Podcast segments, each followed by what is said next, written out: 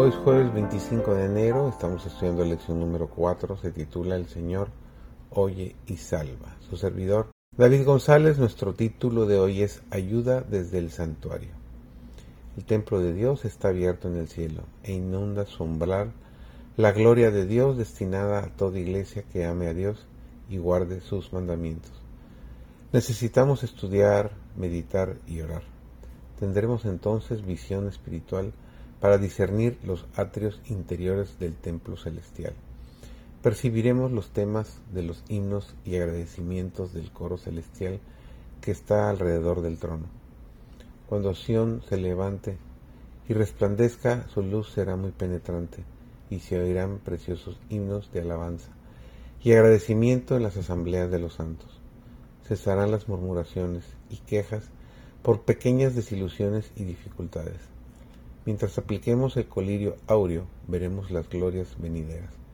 La fe penetrará las densas sombras de Satanás y veremos a nuestro abogado ofreciendo el incienso de sus propios méritos en nuestro favor.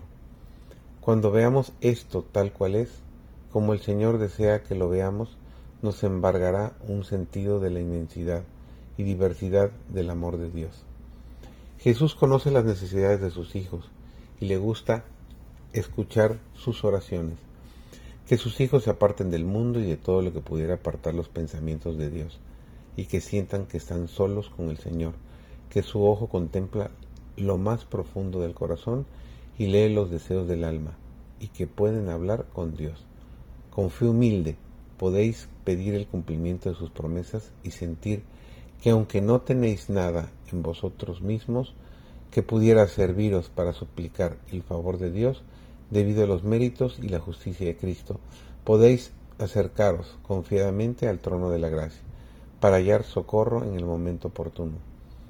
Nada puede fortalecer tanto el alma para resistir las tentaciones de Satanás en el gran conflicto de la vida, como buscar a Dios en humildad y presentar delante de Él vuestra alma en toda su indigencia, a la espera de que Él será nuestro ayudador y nuestro defensor. Con la fe confiada de un niño hemos de acudir a nuestro Padre Celestial, contándole todas nuestras necesidades. Siempre está listo para perdonarnos y ayudarnos. La fuente de sabiduría divina es inagotable y el Señor nos anima a sacar abundantemente de ella.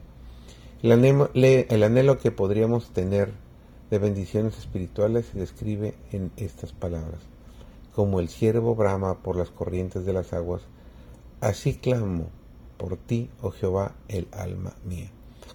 Necesitamos una profunda hambre espiritual por los ricos dones que el cielo puede concedernos. O que podamos tener un deseo consumidor de conocer a Dios, por experiencia para llegar hasta la cámara de audiencia del Altísimo, extendiendo la mano de fe y vaciando nuestras almas impotentes sobre aquel poderoso para salvar. Su bondad amante es mejor que la vida.